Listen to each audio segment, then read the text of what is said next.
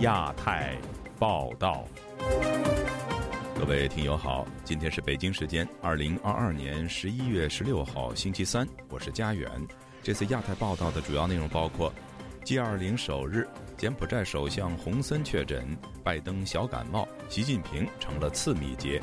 习近平解封后重返国际舞台，不戴口罩见多国元首。拜习会结束后，美中启动磋商对话，战狼外交会退场吗？前中共总书记赵子阳的政治秘书鲍彤告别仪式戒备森严，自由派人士无法出席。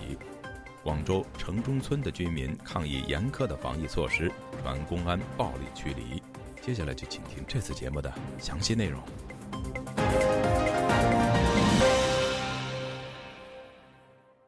二十国集团领导人峰会十一月十五号在印度尼西亚的巴厘岛揭幕。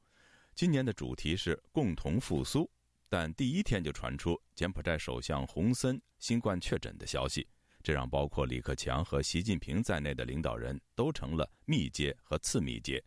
那么星期二在现场还发生了哪些外交重点呢？本台就此连线在巴厘岛报道 G20 峰会的记者唐佳杰。佳杰你好，佳杰你好。哎，佳杰啊，呃，先跟我们介绍一下，今天也就是星期二，二十国集团领导人峰会的这个开幕日啊，就发生了那个新冠确诊的这个消息啊。中国代表团呢，可能也受到了影响，是吗？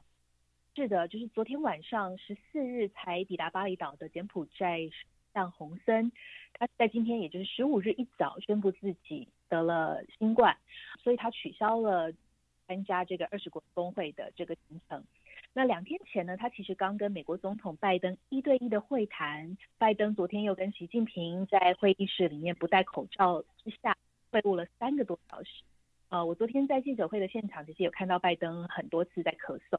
虽然白宫一早也澄清说拜登只是小感冒，但是按照中国官方的定义哦，习近平中国代表团已经是属于次密接了。那参加东盟峰会的总理李克。跟洪森近距离的接触，他则是成为密接。呃，不过今天看起来，习近平的行程还是照常，在没有戴口罩之下，参加了 G 团体的开幕式、呃领导人的工作会议、呃午午餐会以及晚宴。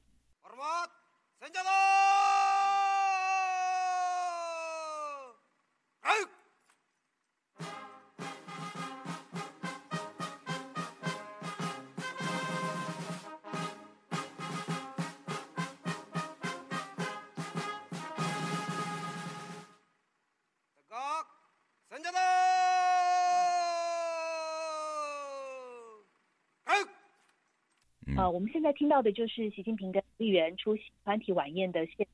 他们穿着印尼的传统服饰走在红毯上进场，两个人都没有戴口罩，啊，正常的跟现场的嘉宾互动。那么这次的那个 G 二零是疫情以来首次有这么多的国家的领导人和代表团呢聚在一起哈。那么除了领导人之外呢，在现场大家又是怎么样防疫的呢？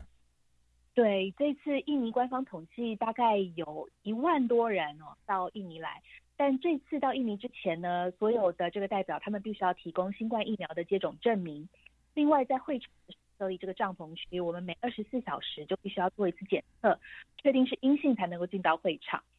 但是在会场里面，其实佩戴口罩的人数并不多。其实大概因为包含印尼在内，大多数国家都是已经放宽了口罩令了。另外，印尼的气候非常炎热，也是潮湿，所以戴口罩其实不太舒服。不过，值得一提的是，一些昨天跟着拜登到习近平酒店会晤的美国记者告诉我，他们被严格要求不但要戴口罩，而且还要戴 N95 的口罩才能进入拜习会的现场拍摄。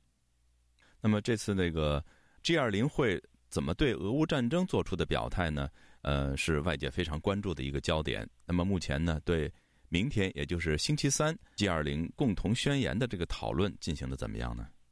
对，今天一大早，我在好几个不同的记者都私底下传着一个泄露出来的这个公报草案，呃，里头写道，大多数成员强烈谴责乌克兰战争，因为这为人类带来痛苦，也造成欧经济的脆弱性。这个公报的草稿明天在二十国集团领袖批准后才会公布。今天白宫一位不具名的官员在跟我们简报的时候，就用了跟这个草稿一模一样的词汇，稍晚也有一位呃欧盟的官员在跟记者简报的时候，也证实了这个公报的真实性。那你说这个公报的这个用语，他选择了作为大多数成员，我们可不可以这样的一个猜测，就是不愿意加入谴责的，也包括中国呢？呃，可以这样说，说战争爆发九个多月以来哦，只有中国、印度、巴西跟沙特阿拉伯还没有直接谴责俄罗斯入侵乌克兰。这一次的 G 团体，俄罗斯却面临着被孤立的角色。最后，普京没有出席，是派了外长拉夫罗夫。今天，乌克兰总统也以视讯的方式对所有的领袖发表演讲，他直接喊话：是时候结束俄罗斯毁灭性的战争了。G 团体大多数国家的领导人都不想跟一位发动战争的国家代表站在一起，这也导致我们到目前还不知道会不会有 G 二零领导人的这个大合照。在俄罗斯被孤立的时候，中国是向这个老朋友伸出双臂哦。今天，中国外长王毅就单独与拉夫罗夫会面了。俄罗斯外交部是最先把两个人握手的照片公布出来啊！我也注意到，在中国媒体还没有报道之前，俄新社就已经发出了快讯。啊，写到中国反对将俄罗斯排除 G 二零之外，而且呢，他还播出了王毅的讲话。中方支持俄罗斯在 G 二零还有其他的呃多边机构，特别是在联合国系统当中，发挥俄罗斯应有的作用。任何人都没有权利剥夺俄罗斯的正当的权利。对了，昨天呢，也就是星期一，还有一个插曲。据说是这个俄罗斯外长拉夫罗夫呢被送医了，这又是怎么回事啊？这个消息最早是印尼当地的媒体跟美联社都引述消息源说他真的去了医院。俄罗斯出来的反击说这是假消息，还骂西方记者不诚实，做假新闻。不过呢，印尼的卫生官员随后又澄清说，拉夫罗夫确实去了医院，但是做了健康检查。不过他没有解释为什么要这么做。呃，我们不知道这个事情的真相到底是什么，但在这件事情上，唯一能够确定的就是中国的外长王毅跟俄罗斯一起异口同声的骂西方媒体是 fake news 假新闻。另外，星期一那天呢，拜协会落幕之后啊，中国跟美国的竞争是怎么样体现在这个 G 二零的这个会议现场的呢？习近平一口气单独见了法国、荷兰、澳大利亚。韩国、西班牙等等这些美国盟友国的领袖，最受瞩目的就是他跟澳大利亚总理的会晤了。呃，我们知道中澳两国的关系紧张，已经五年多没有进行领导人正式会谈了。而且中方针对澳大利亚的讲话一直很强硬，但习近平今天的语气是非常和缓的。我们来听一下。我很高兴啊，同阿尔巴尼斯总理先生会见。过去几年呢？中澳关系啊，遇到了一些困难，这个是我们不愿意看到，因为中国和澳大利亚同为亚太地区的重要国家，我们呢应该改善、维护、发展好两个关系。另外一方面呢，拜登今天则是跟印尼、欧盟领袖举行了一场全球基础设施伙伴关系的活动。这个项目的目标是筹集数千亿美元的资金，为收入和中等收入的国家提。供可持续的优质的基础投资，这也被视为是要应对中国“一带一路”倡议的一个方式。好的，那么谢谢佳杰在现场给我们带来的报道。不客气，谢谢。中国国家主席习近平赴巴厘岛参加二十国集团峰会，除了与美国总统拜登会晤外，十五号先后与法国总统马克龙与澳大利亚总理阿尔巴尼斯会面。疫情三年后，习近平重回国际舞台。有分析指，西方国家对于独裁者的行动和意图判读困难，为了避免误判，接触有其必要性。请听记者黄春梅发自台北的报道。很好。法国总统马克龙与习近平会面时，特别以中文问候。马克龙要求北京当局共同反对俄乌战争。马克龙告诉习近平，必须联合应应国际危机，例如俄罗斯在乌克兰的危机。习近平在与马克龙会面时表示，中法中欧应该坚持独立自主、开放合作的精神，推动双边关系。疫情三年后，习近平出访的脚步也跟着解封。趁着出席二十国集团峰会，他与多名西方等发达国家领袖进行面对面的会晤。紧接着，十七日，习近平将往泰国参加亚太经合会，日媒共同社报道，日本首相岸田文雄将与习近平举行首脑会谈。台湾安保协会副秘书长何成辉接受本台访问时表示，国际外交奉行接触政策，透过接触交往才能管控彼此风险。尤其对于独裁国家，因为不了解其内部讯息与意图，接触有其必要性。他的独裁体制达到一个高峰，独裁者的的呃行动或或他的他的意图哈。如何判读就变得非非常的非常的困难，直接对话能建立起呃彼此了解并沟通，或是说传递讯息的管道，以避免误判。中山大学副教授陈志杰对本台表示，疫情趋缓，习近平得到想要的第三任期重返国际舞台不令人意外。就美国的立场，要与中国战略竞争，但不能让竞争变成失控的冲突。此外，其他西方国家固然担心中国武力威胁。但没有主权争端，认为可以透过双方协商控制纠纷或歧义看法。世界各国不一定喜欢他，不一定认同他，但是又不能忽略他。习近平回到国际舞台，其实西方国家也可以当面要求这个习近平或中方的官员，就是在乌克兰的战争上面表明他的中方的立场。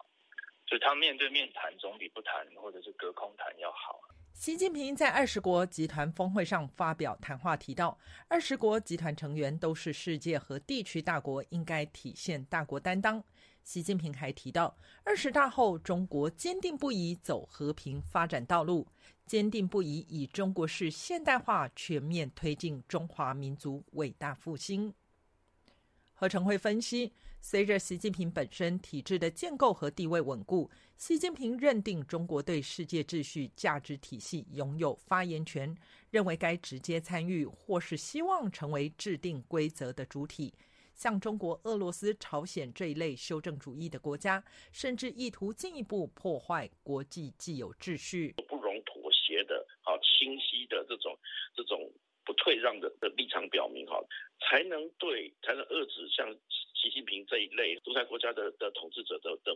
的冒险。何成辉提醒西方国家应向习近平传达一个正确讯息：唯有中国改变，成为遵循价值规则的伙伴，才能共同分润全体社会的利益与和平，而非为了接纳它而修改既有的价值与规则。这只会助长威权独裁体制的壮大，而不是转变它。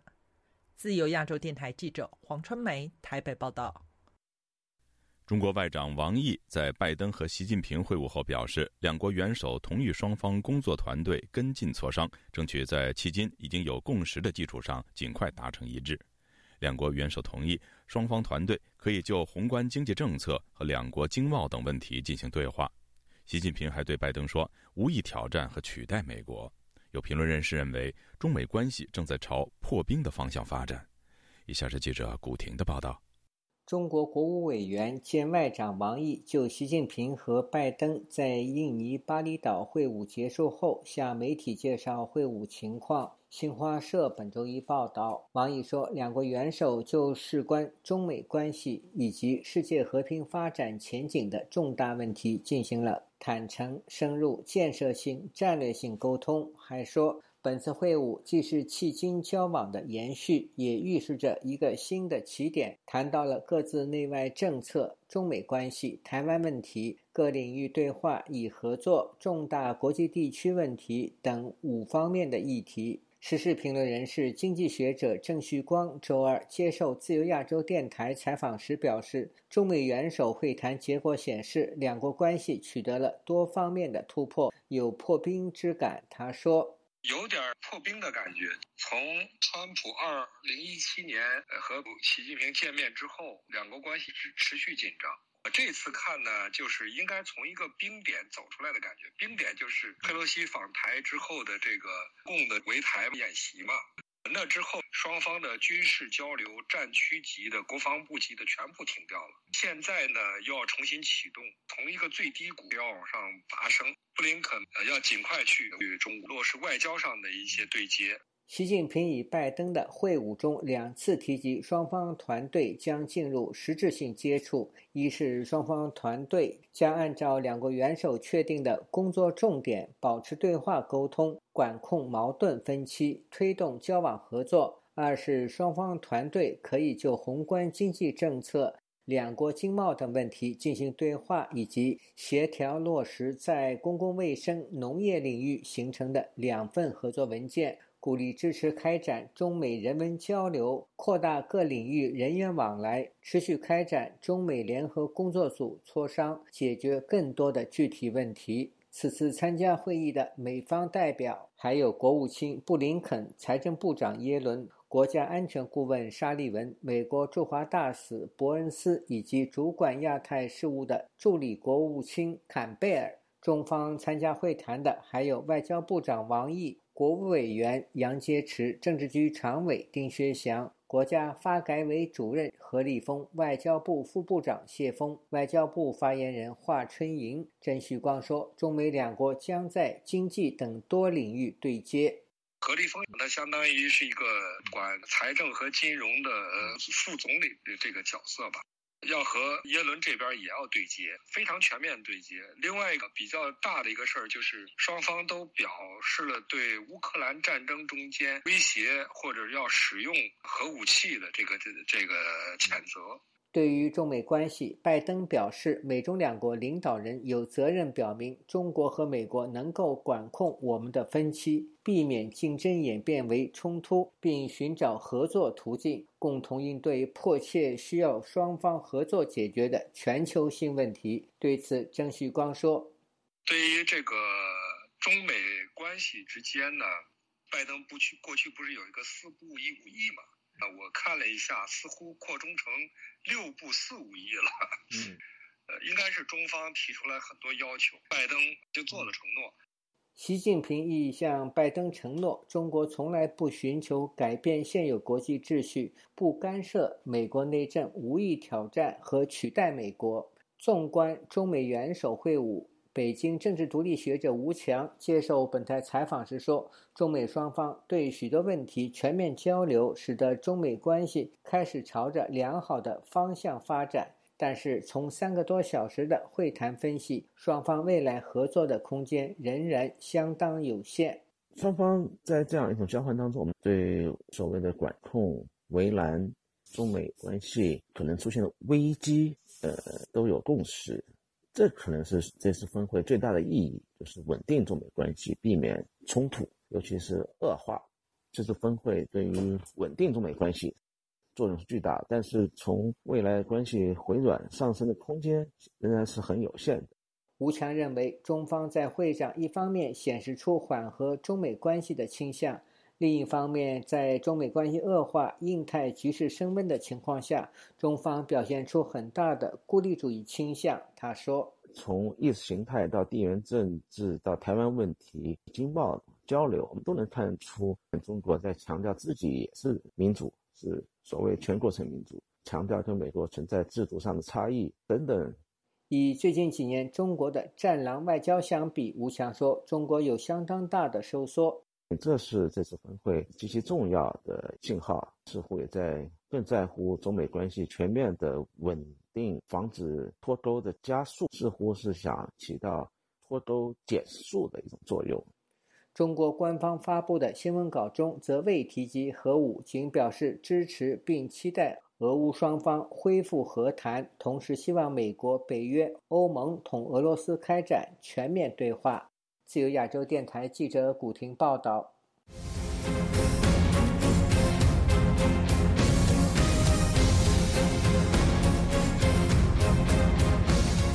前中共总书记赵子阳的政治秘书鲍同上个星期去世，本周二在北京的八宝山革命公墓举行告别仪式。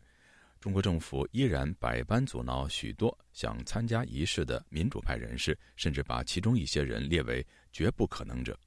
以下是本台记者王允的报道。鲍同十一月九号去世。作为挚友的高瑜对媒体说：“鲍同是他们一代人真正的精神导师，希望当局允许他去送最后一程。”但很快，高瑜发现自己成了葬礼的绝不可能者。高于不方便接受海外媒体的采访，授权本台使用他的推文。他在推特上说。中国政府方面派人在九号当天就和鲍普的儿子鲍简商量参加葬礼的名单，当时他就被确定为绝对不可能参加的人之一。这个绝对不可能者名单中，似乎远不止高宇一个人。人权律师尚宝军向本台确认了他被政府禁止参加葬礼的事实。不但人不能去，花圈也很难送进去。一位了解八宝山葬礼规制的人匿名告诉本台，出于疫情管控的需要，外面的纸花圈要送进去，要经过很严格的审批，鲜花则只能向八宝山管理处预定。高瑜说：“像他这样的绝不可能者有相当的一批人，名字和姓氏绝不能上花圈。也有一些人隐藏了自己的全名，只保留了姓氏，于是，在晚年上出现了这样的名字：蔡先生、宁先生、吴先生和马先生等等。”警方在八宝山葬礼现场也进行了高度戒备。高瑜介绍说：“以下为同事配音。”今天梅兰竹菊一排四个告别厅，只有报童所在的梅厅开放，其他厅都停业。这就仿佛当年鲍童在一九八九年学运后被单独囚禁在秦城监狱的二零三监区。高瑜质问了一声：“这是优待还是畏惧？”葬礼结束之后，高瑜在推特上用惋惜的口吻说：“我们不能送别鲍老最后一程，也不能在八宝山灵堂悬挂我们的挽联。”远在中国大陆之外的1989年天安门民主运动的代表人物王丹、周峰所委托朋友把写有自己名字的花圈送去了鲍童家。周峰所委托朋友在挽联上写道：“鲍童先生千古，推动民主改革理想不灭，谴责六四屠杀正气永存。”他向本台解释说：“这是为了纪念鲍童的政治遗产，这是鲍童先生他的一生的奉献。”哈。我们要在这个时候很清楚的向他表示感谢，呃，作为八九一代，我也是非常想这个声音哈，这个文字能够在北京啊表达出，尽管看到的人有限。鲍童的葬礼牵动着海内外多个群体的关注。八十年代曾追随鲍童在中共中央政治体制改革研讨小组办公室工作过，美国斯坦福大学高级研究员吴国光。周二在推特上贴出了对鲍童的长篇悼文，推文中提炼出了悼文的关键句：“天高难呼，海远为哭，我既报功，心碎魂丧。”同样曾在中共中央政治体制改革研讨小组工作过的吴伟，则在推文中提到他和老同事上午参加葬礼的经过。他所写的花圈悼词是：“送人生导师西归，吾将生死追随。”自由亚洲电台王允华盛顿报道：广东省广州市最近疫情形势严峻，而在被重点封控的海珠区，十四号区内传出有多地爆发民众抗议，还有特警到场镇压。最新情况如何呢？以下是本台记者凯迪的报道。周一晚间，在中国南部制造业中心广州，有多处民众示威抗议封城措施的视频在网络热传。其中包括珠海区的鹭江、大塘、康乐以及天河区上沙小区等，都有民众抗议。还有微信群公告提示人们，珠海区部分城中村出现暴动，晚间不要外出。住在康乐村附近的居民徐先生告诉本台：“昨天晚上有很多人在那里突破那个风控，然后好像有派特警过去，我不知道有多少人，应该是被压下去了。然后因为他们。”封控了很久，然后做生意也做不了，所以就出来了。看原因主要是对风控不满。你看一下海珠区地图的话，你会看到大潭啊、呼噜江那那些地方也有人出来。网络视频显示，大批民众无视当地严格的风控命令，涌上街头，用于风控的围栏挡板被他们踩在脚下。也有镜头显示，大批警车在路上飞驰，以及特警人员在现场镇压民众，还有人被打得鲜血直流，也有警车被民众推翻。自从十一月五号以来，珠海区作为广州市疫情持续爆发的中心，一直受到严格封锁。原本宣布社区管控被延长到十三号，但十三号晚到十四日凌晨，广州多个区又发布通告，再度延长封控措施。其中，珠海区部分地区。和番禺区、荔湾区以及越秀区部分区域再延长三天。徐先生告诉本台，爆发抗议的地方，人们大多已被封控数周，长期被封无法工作，加上物资不够，是导致人们抗议的主因。除了康乐村，徐先生说，相连的陆江、大塘也都有人抗议，基本是外省打工人员。同时，地方政府正在把很多湖北人送回老家，他们大多是当地制衣厂内的工人。另一位林先生以书面形式告诉本台，在康乐村，目前因为中央二十条优化措施出台后，取消对次密接的隔离，密接隔离缩短为五天。有些民众之前被拉去隔离的，也都结束隔离回来，但又回不到原来住处而露宿街头。目前，广州正计划把康乐、陆江两村的湖北人都遣返回乡。他还说，有人故意在微信群和 QQ 群内制造湖北人和本地人的对立，挑动群众斗群众。本台联系珠海区公安局接电话的警员指出，相关情况需向广州市公安局查询，并未证实或否认当地出动特警镇压的说法。记者随后试图联系广州市公安局，致截稿，电话无人接听。本台记者周一也致电珠海区内其他地区，有宾馆工作人员告诉本台，他们那里似乎相对平静，并没有爆发抗议。不过现在依然每天做核酸检测，何时解封尚不清楚。在中国本轮疫情中，广东是排名首位的重灾区，其中又以广州为主。周一，全国新增本土新冠感染者一万七千七百七十二人，创下今年四月以来新高。其中，广州新增本土感染人数达到五千一百二十四人，相对前一天增加超过一千例，也创下了单日新增感染者的新纪录。同时，近百分之九十五的新增感染者在海珠区，高度集中在凤阳街、康路片区高风险区域内。广州官方称，基于当前疫情形势，经综合研判，要集中优势力量攻坚海珠疫情，实施快筛快转，在高风险区由医护人员上门采样，早发现早隔离。此外，广州已启用六个方舱医院，开放床位两万余张。以上是自由亚洲电台记者凯迪华盛顿报道。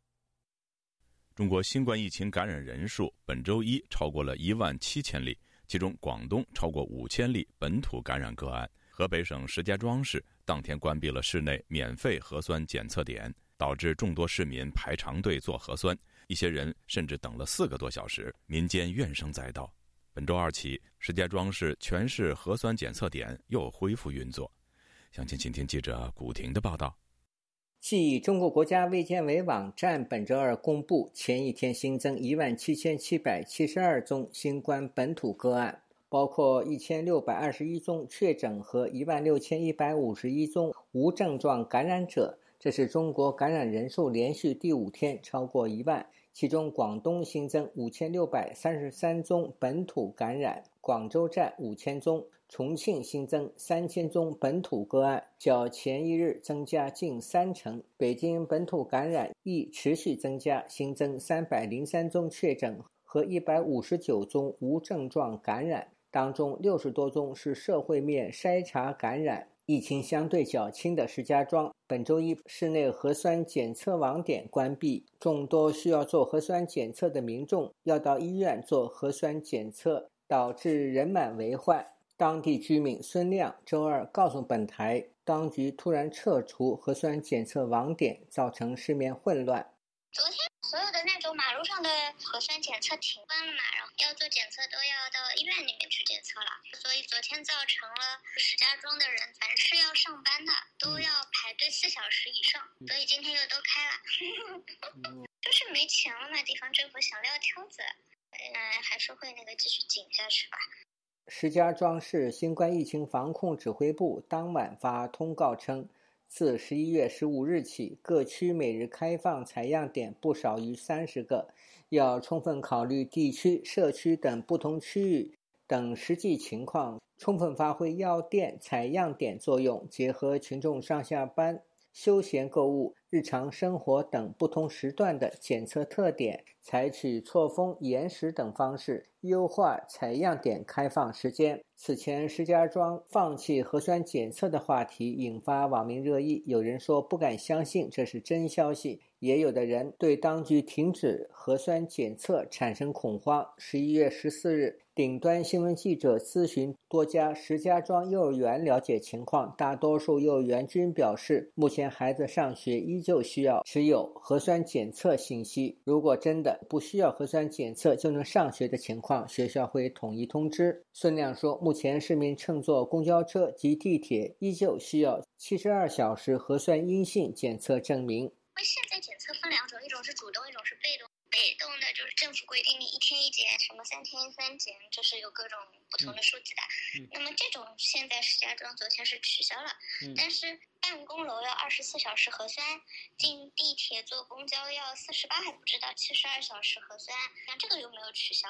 闹至一一晚上，今天都重开了。本周二，石家庄各个社区马路边再度出现排队做核酸的人龙。有网民批评政府关闭核酸检测点一天后重开，写道：“笑死，要不就取消，要不就瞎霍霍，朝令夕改，老百姓都被你们整怕了。”还有的说，把这些喜欢风控的人集中在一座城市，可以每天做核酸；有的说，把反对开放的人拉去新疆。石家庄学者孙先生对本台说：“此次石家庄可能被作为中国三年防疫措施松绑的试点。”确实是试点，但是老百姓口中说的试点，可能认为是全面解封，其实并不是的。因为我认为的试点是上层他们还有一一种试点的含义，就是当全面解封之后，大家内心当中出现的波动就是政府不管我们了。但是很多药房现在也已经开始有新冠的这个预防口服药和新冠治疗的口服药，这个是更大的一种试点啊。人民日报周二再度发表评论，标题是“坚定不移地贯彻动态清零的总方针”，指坚持动态清零是十四亿多人口大国当前必守住的疫情防控底线。目前低风险区域外地返回石家庄的民众仍需持四十八小时的阴性核酸检测，在经有社区同意后方可回家。而离开石家庄的市民也需要持有四十八小时的阴性核酸检测报告。自由亚洲电台记者古婷报道：中国坚持动态清零下，对人权的侵犯早已经受到各方的关切。多位美国专家呼吁，在中国不可能轻易放弃清零政策下，美国应该利用拜习会重启美中两国在抗击疫情上的对话。以下是本台记者经纬的报道。美国国会及行政当局中国委员会将于十一月十六日发布《中国人权状况和法治发展年度报告》。这份年度报告显示了中共如何试图以控制公民的方式主宰人们的日常生活，尤其是在严苛的动态清零政策主导下。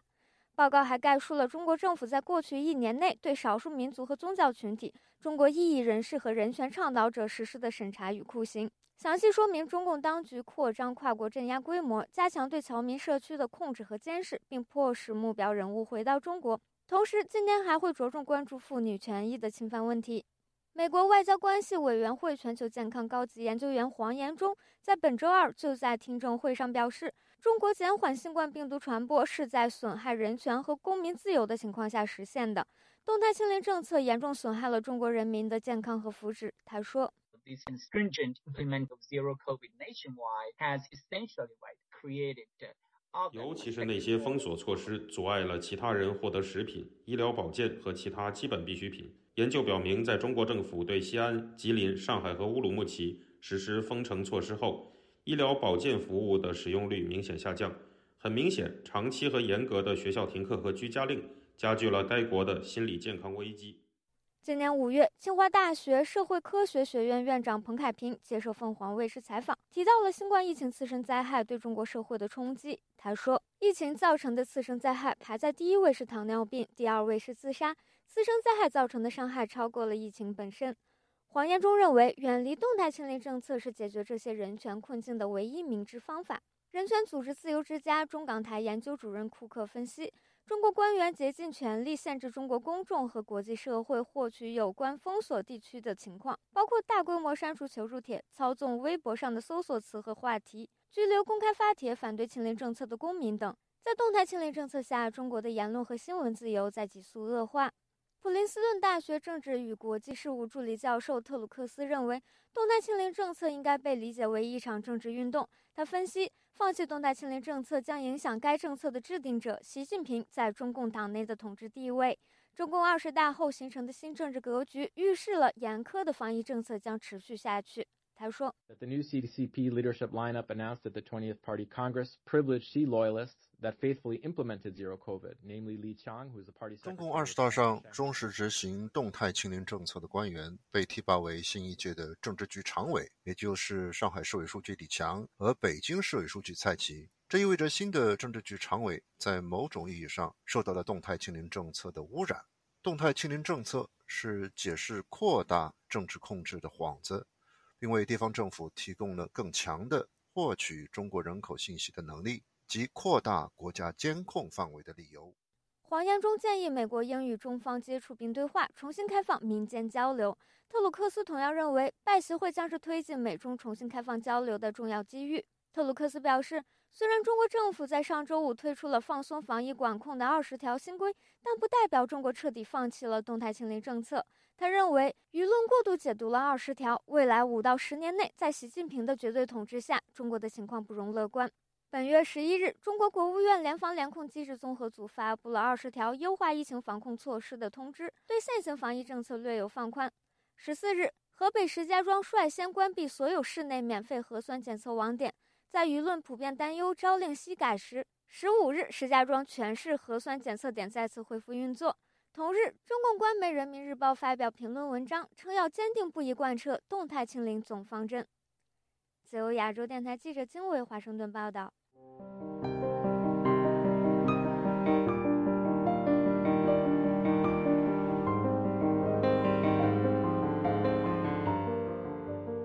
美国国会辖下的美中经济与安全审查委员会十五号公布二零二二年度报告，报告指出。中国屡次以窃取智慧产权、补助国内产业等方式破坏美中两国的贸易协定，伤害美国利益。他建议美国国会敦促美国政府重新审视与中国的永久正常贸易关系。以下是本台记者唐媛媛的报道。美国经济与安全审查委员会副主席格拉斯在十五日的记者会上提到，美国国会在二十一年前通过对中永久性正常贸易关系，在该协定中，北京同意让美国公平地进入中国市场，而华盛顿则同意让中国加入世界贸易组织。格拉斯表示，commitments to limit subsidies。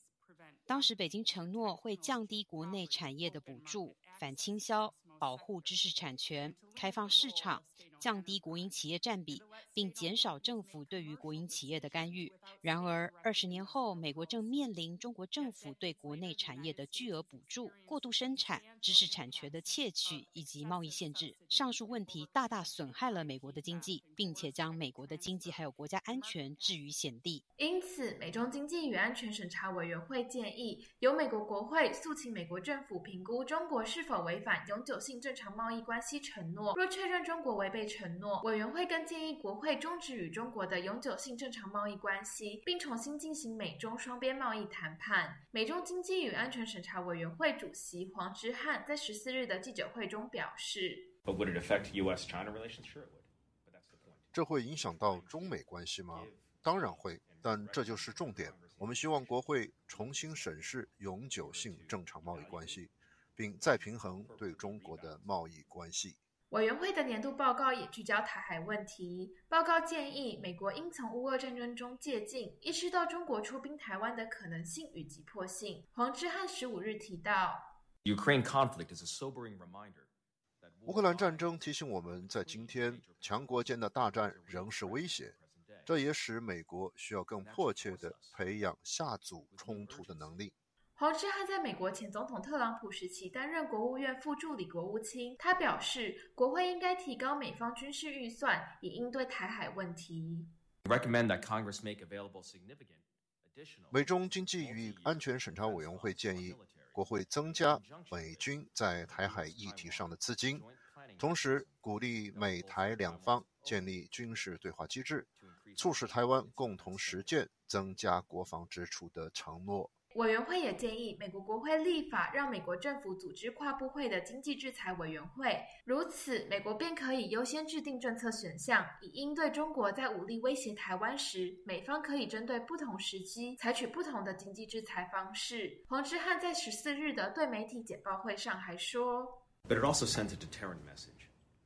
经济制裁委员会成立本身就有下阻中国的意味，这能使中国意识到。”美国对俄罗斯的制裁不是美国可能对中国采取的手段，而是美国与其盟友已经准备这么做了。会议上，黄之汉也指出，乌俄战争使美国意识到世界过度依赖俄罗斯能源，能源出口变成俄罗斯在战争中的武器，因此美国要强化自己的科技供应链，避免过度依赖中国，而导致可能的美中冲突中被中国胁迫。不过，黄之汉分析，北京也意识到过度依赖美方供应链可能会成为美方在冲突时的利器，因此正在培养中国国内的科技产能，试图与美国商业脱钩，以降低美国若实施制裁时。对中国的经济冲击。另一方面，美中经济与安全审查委员会今年的年度报告分析，中国国家领导人习近平在过去执政的十年中，修改中国政治体制，使中国偏离过往的集体领导制度，将中国与中国共产党的政治实权全部集中在习近平一人手中。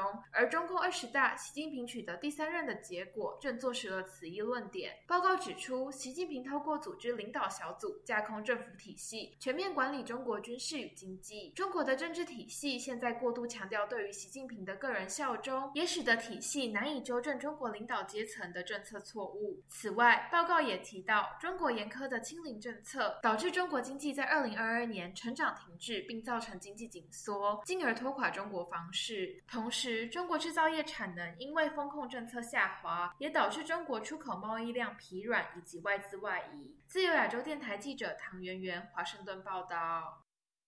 外界解读拜习会后美中关系趋缓，不过有学者分析，这是习近平面临严峻的内政问题下，对美态度做出战术性调整，美中竞争的战略架构仍未改变。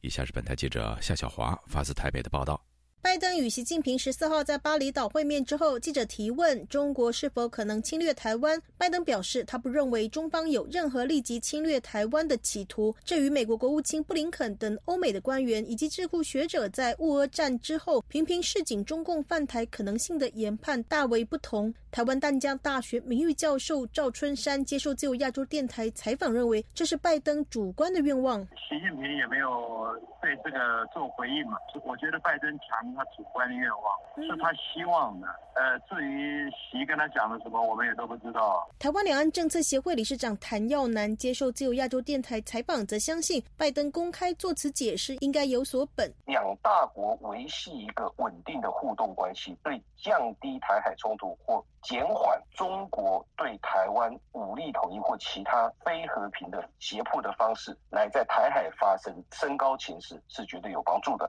现在台湾跟美国的关系，哈，跟中美国跟中国的关系，其实已经不是一个彼此的竞合关系。不是说中美关系变好了以后，台湾跟美国关系就会降温，或美中关系有矛盾冲突升高之后呢，美国就会对台湾好，早就不是了。蔡英文高举着抗中保台牌位，基层选举，民进党冲票。赵春山说。抗中宝来来目前的效果没有了，不到了。尤其是拜习气氛还不错了，大家都认为这个谈判代替对抗，维持管控分歧是最好的办法。在这个情况之下，打抗中牌有什么用？因为老共这这个时候他也不会再，再不会制造什么事情吧。赵春山分析，中美关系斗而不破，两岸只能维持冷和，因为主动权不在台湾而在中美。未来一两年，美国马上要选举了，台湾也要大选，双方现在都保持一个比较沉静的状态。关键是布林肯接下来访中要谈什么。二零二四年选举以后，两岸关系会比较明朗，拜习两人见面对短期内的稳定有帮助。至于中美缓和是否可能扭转，北京六年来拒绝与蔡政府官方接触，甚至习蔡会可能露出一线生机。赵春山断然的表示：“那不太可能的，要等到二零二四年以后了。民进党现在不承认九二共识啊，有台独党纲在那地方，民共之间不可能有谈判。”从白宫释出拜习会的内容显示，拜登重申美国一中政策不变，反对任何一方片面改变台海现状，维护台海和平稳定，符合世界利益。拜登还强调，美国反对中国对台湾采取胁迫性和日渐挑衅的举动，认为这破坏了台海以及更广泛区域的和平稳定，危害全球繁荣。但是赵春山怀疑，这是否是对台的安全保障？安全保障不是嘴巴讲的，他讲的不胁迫，老公就不胁迫了吧？两边都是，我告诉你，这是讲的都是官话了，哎。很多都是一些外交实力的。布林肯要去大陆嘛，看谈些什么嘛？还有美国的选举啊，还有我们的选举啊，很多变数嘛。将来不知道谁跟他谈呢？你敢保证一定是拜登吗？拜习会后，官媒报道，习近平强调，台湾是中国核心利益中的核心，是中美关系政治基础中的基础，是中美关系第一条不可逾越的红线。解决台湾问题是中国人自己的事，是中国内政。中国希望看到并始终致力于保持台海和平稳定，但台独同台海和平稳定水火不容。新华社另外释出了中国外交部长王毅介绍美中元首会晤内容，提及拜登表示，美方坚持一个中国政策，不支持台独，不支持两个中国或是一中一台，不寻求把台湾问题作为工具遏制中国。对此，谭耀南提到，经常中方新闻稿称美方讲。什么？美方并没有讲。他说，拜登说不支持台独。拜登过去讲过，但是很久没讲了。跟习近平的会谈会不会讲这个话？我不知道。但是我不相信拜登会在跟习近平会谈讲说不支持两个中国、一中一台，或寻求把台湾问题作为工具抑制中国。这个绝对是中国的官媒把话塞到拜登的嘴巴里面。台湾大学政治学系教授陶怡芬接受自由亚洲电台采访分析，中方的姿态缓和许多，以致气氛看来不错。因为二十大之后，习近平已经独揽大权，加上中国经济状况很不好，近日出台一系列的防疫、房地产等政策。习近平他目前首要的目标是要来稳定中国的经济，跟在后疫情怎么样的从疫情走出来，这个工作其实并不是这么容易，所以他会需要一个比较稳定的外部环境。那在这个前提之下，他会对美国的态度上面做一个战术性的阶段性的调整，就是比较趋缓。但在战略的层次来讲的话，中美竞争的态势基本上还是不会改变。陶一分台湾必须要特别小心。虽然觉得拜习的气氛缓和，但是台湾问题上没有交集。中国坚持台湾是内政，不希望有外部势力的干预。而美国其中选举之后，众议院共和党取得多数，麦卡锡曾经说，如果当上议长，会带比佩洛西更大的访团访问台湾。拜登要如何回应？北京又要如何回应？陶一芬强调，是北京他在军事上面不断的对台湾步步进逼，给台湾压力，这是目前现状最大的威胁。那在这一点上面，我们现在并没有看到北京有清楚的承诺。台湾总统府表示，新建拜登总统重申美国政府的一贯政策，台湾立场就是持续站稳，两岸互不隶属，主权侵犯不容并吞等四个坚持，持续强化四大韧性。自由亚洲电台记者谢小华台北报道。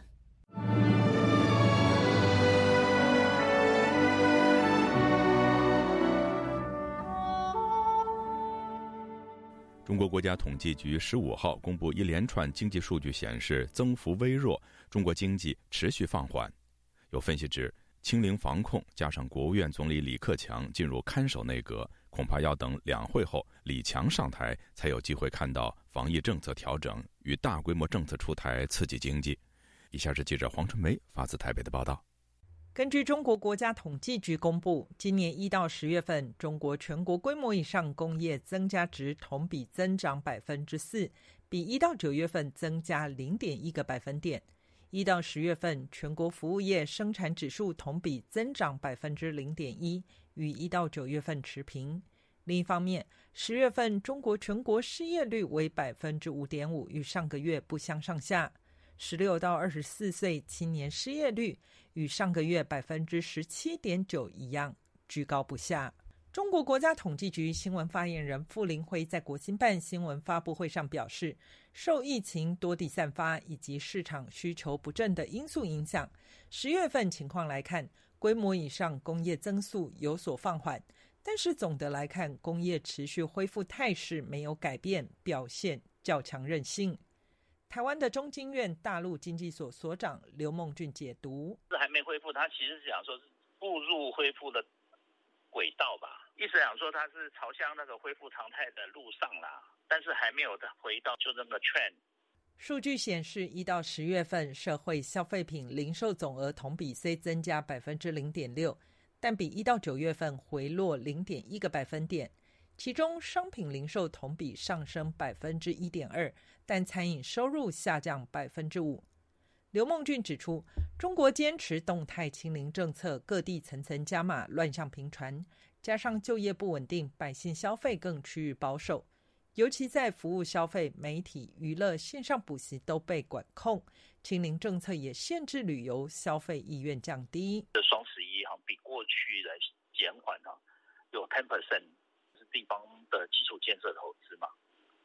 那我们现在讲叫地方经济啊，地方经济里面这次防疫已经吃了地方政府了不少的资金呢。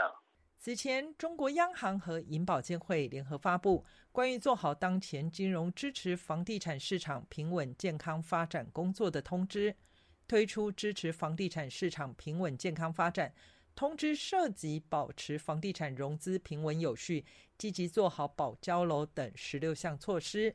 被部分人士直呼为史诗级的房地产救市。刘梦俊分析，中国经济如果没有恢复房地产动能，要恢复到过去的增长比较困难。在扩大房企融资管道方面，从五月起就对首次购屋提出优惠利率，鼓励买房。现在透过各种多元资金开展各种贷款延期，等于用金融政策来恢复房地产的活力。又恢复到过去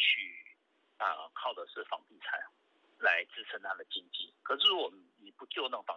房地产不让那个房地这个产业里面活络的话，它很快，那经济又没办法很快的恢复到过去的活力，蛮手鼠两端啊。对于中国目前经济陷入停滞的状态，刘梦俊认为关键还是在于清零防控能否放开。以时间点而言，刘梦俊说，中国国务院总理李克强进入看守内阁，保鲜期仅剩四个月，目前只能按照既有政策做，保持经济稳定而已。明年三月两会后，指挥官换成李强，真正比较乐观、大规模防疫的调整，恐怕要等到明年年中。自由亚洲电台记者黄春梅台北报道。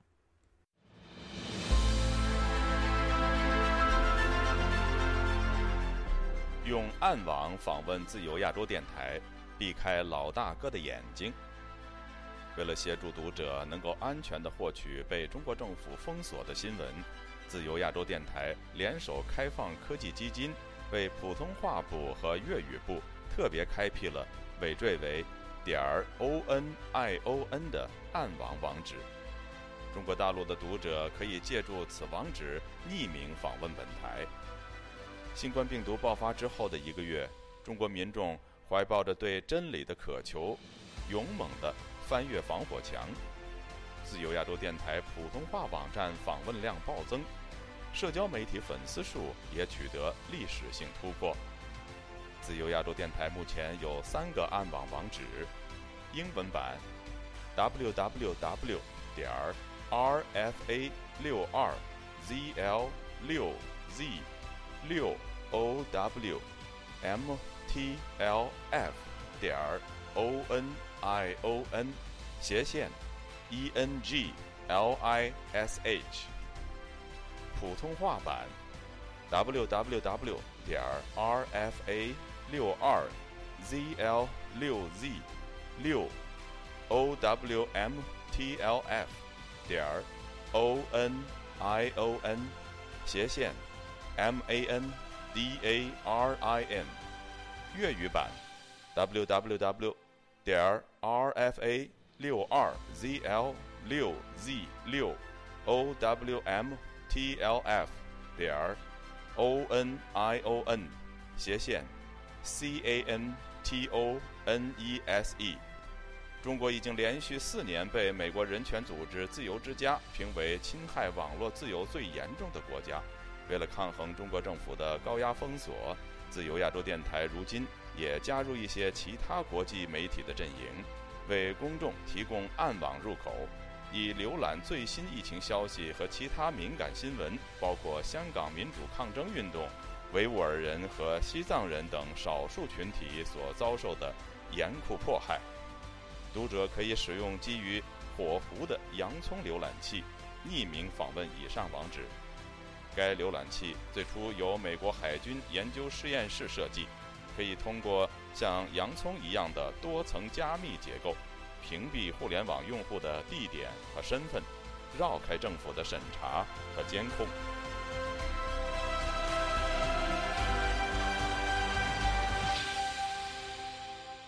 听众朋友，接下来我们再关注几条其他方面的消息。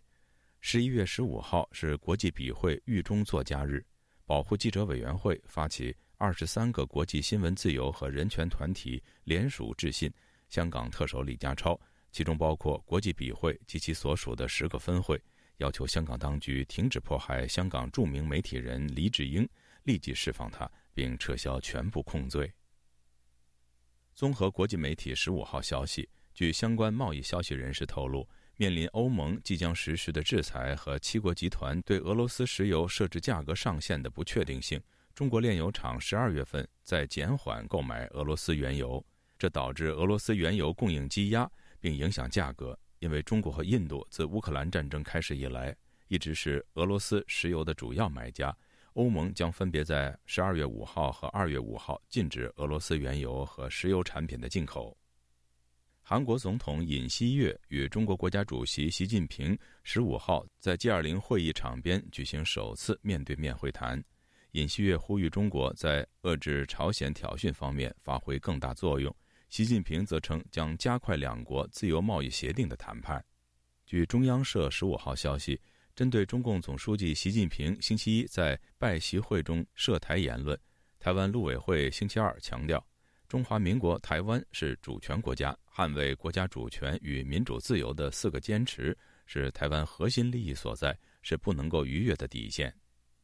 据美国《华尔街日报》十五号消息，中国经济上个月遭遇更沉重的打击，在政府收紧监管和全球经济恶化的背景下，严格的动态清零政策、低迷的房地产市场和出口需求下滑，凸显了重振经济所面临的挑战。